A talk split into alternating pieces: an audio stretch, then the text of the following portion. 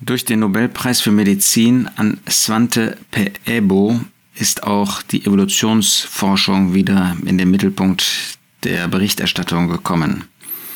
Dieser Paläogenetiker hat sich ja besonders mit dem Neandertaler beschäftigt, der es ihm angetan hat.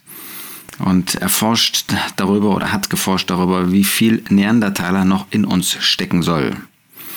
Mit seinen Mitarbeitern ähm, meint er immer wieder Kapitel der Evolutionsgeschichte enthüllen zu können und spricht eben von dem Neandertaler als einem Ahnen von uns, als einem Vorgänger von uns, der, ähm, wie er aus seinen äh, Forschungen herausgestellt hat, ähm, kein Kostverächter gewesen ist. Sie haben in äh, menschlichen Überresten ähm, haben sie geforscht, er und sein Team, ähm, und zwar in solchen, die mehr als 400.000 Jahre im Erdreich, zum Beispiel einer spanischen Höhle lagen und noch irgendwie von der DNA etwas ähm, haben hervorbringen lassen können. Ähm, und äh, daraus versucht er dann ähm, Ergebnisse für sogenannt unsere Vorfahren, eben Vormenschen vorzustellen. Nun, äh, wahrscheinlich ist der Neandertaler eben nicht irgendwie ein, ähm, ein Halbmensch oder dergleichen, sondern ist ein Mensch wie auch wir, wie der Homo sapiens. Das ist ja immer schwierig zu sagen, aber die Tatsache, dass ähm, Svante Pääbo herausgefunden hat, ähm, dass da auch eine Genverbindung da ist zwischen dem Neandertaler und dem Homo sapiens, macht deutlich, ähm, dass beide verschiedene Formen, vielleicht ähm, ursprünglich auch in verschiedenen Gegenden lebende Menschen gewesen sind und dass es nicht irgendwie ein Vormensch ist, von dem wir abstammen oder mit dem wir dann auch teilweise zeitgleich gelebt haben, ohne dass es eben beides Menschen waren, das macht Gottes Wort ja ganz deutlich. Wenn äh, Gott sagt, im Anfang schuf Gott die Himmel und die Erde und wenn er dann, äh, das ist 1. Mose 1, Vers 1 und wenn er dann sagt in 1. Mose 1, Vers 27 und Gott schuf den Menschen in seinem Bild, im Bild Gottes schuf er ihn, Mann und Frau schuf er sie, dann ist das die Wahrheit. Dann wissen wir also ganz klar, Gott selbst sagt uns, dass der Mensch nicht irgendwie entstanden ist aus irgendwelchen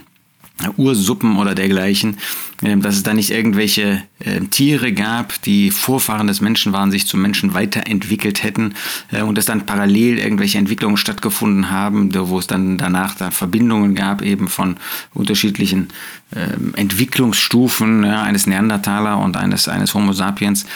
sondern ohne dass man das hundertprozentig jetzt genau ähm, erkennen kann, ähm, was ist kein Mensch gewesen und was ist doch ein Mensch gewesen, so hat man doch den Eindruck aus dem, was in der Forschung bisher herausgekommen ist, dass der Neandertaler genauso Mensch war, wie wir heute Menschen sind dass er, äh, natürlich, wir wissen ja, dass Ausgrabungen im Düsseldorfer Bereich zum Beispiel sind, äh, gewesen sind, dass das ein Mensch war, der auch hier in diesen Gefilden gelebt hat, der, wodurch auch immer bestimmte Prägungen hatte, so wie wir auch durch die Gegend, wo wir wohnen, besondere Prägungen haben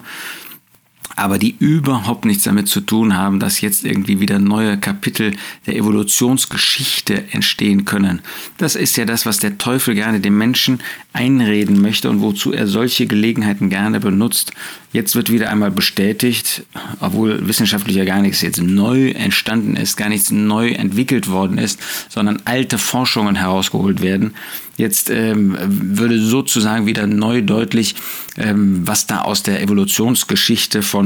ähm, so und so viel 100 Millionen Jahren ähm, oder jetzt hier 400.000 Jahren im Erdreich schlummernder äh, Neandertaler äh, für uns heute an Evolutionsergebnissen hervorkommt. Wir brauchen uns dadurch nicht irre machen zu lassen. Gottes Wort ist eindeutig und es gibt nichts, was dem Wort Gottes auch an den Erfahrungen und auch an den Experimenten und auch an den Entdeckungen irgendwie widerspricht. Natürlich muss man, ähm, wie das immer ist, wenn man etwas Neues findet oder wieder mal ähm, Knochen findet und sie dann zuordnet, muss man sie natürlich recht interpretieren. Ich sage nicht biblisch interpretieren, sondern ich sage, ähm, man muss sie interpretieren und äh, da kann man natürlich in eine solche Richtung interpretieren oder eine solche. Aber diese Funde, die wir bisher haben,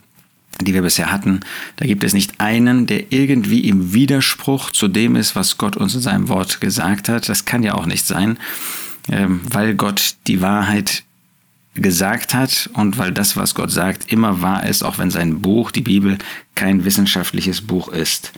Und Gott hat ja durch das, was er geschaffen hat, das Unsichtbare von ihm sichtbar gemacht. Römer 1, Vers 20. Denn das Unsichtbare von ihm wird geschaut. Sowohl seine ewige Kraft als auch seine Göttlichkeit, die von der Schaffung der Welt an in dem Gemachten wahrgenommen werden, damit sie, die Menschen, ohne Entschuldigung seien, weil sie Gott kennend ihn weder als Gott verherrlichten noch ihm Dank darbrachten, sondern in ihren Überlegungen in Torheit verfielen und ihr unverständiges Herz verfinstert wurde und sie dann eben aus Tieren und Würmern oder was weiß ich dann Götter gemacht haben. Also das zeigt, der Mensch will Gott nicht und deshalb bestätigt er durch das, was er sagt, nicht durch das, was er findet, sondern durch das, was er sagt, durch das, was er interpretiert, bestätigt er immer,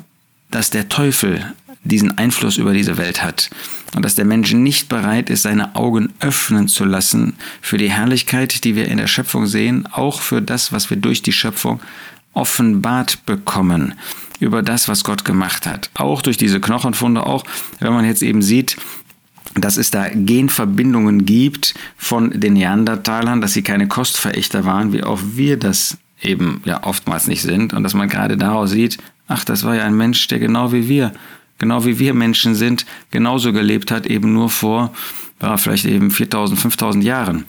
Ähm, und äh, dass er dort eben auch in der Zeit, in der er lebte, die Kost, die es damals gab, die natürlich anders war als heute, ähm, nachdem Industrialisierung und so weiter stattgefunden haben. Ähm, aber dass er in den vergleichbaren Möglichkeiten damals auch gelebt hat, das zeigt ja, dass sich das eigentlich nicht verändert hat.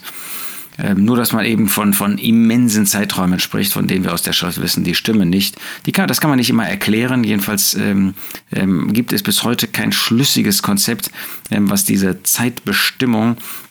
äh, mit dieser C14 und anderen Methoden irgendwie ähm, Übereinstimmung bringt mit dem, was wir aus der Schrift her wissen. Wir müssen das ein Stück weiter offen lassen, aber wir können vertrauen, dass wir mit Gottes Wort die Wahrheit in den Händen halten und dass das wahr ist und auch wahr bleibt und wir Gott vertrauen können und wir nicht Angst haben müssen, dass unsere Kinder, die in der Schule bis heute lernen, was da alles an Entwicklungsstufen über Jahrmillionen, Jahr Milliarden Jahren passiert sein soll, die der Mensch braucht, um Veränderungen zu, äh, zu erklären. Nicht, weil er die Veränderungen beweisen kann, kann er ja nicht. Aber je länger etwas dauert, umso eher scheint es möglich zu sein und umso eher glauben eben Menschen an diese Lüge, weil das ja über so viele Milliarden Jahre möglich gewesen sein könnte. Ähm, auch wenn man das nicht beobachtet, von selbst schon gar nicht. Ähm, das ist eben die Illusion, der der Mensch sich gerne hingibt. Wir brauchen also einfach nur Gott zu vertrauen, dann sind wir immer auch in diesem Bereich auf der richtigen Seite.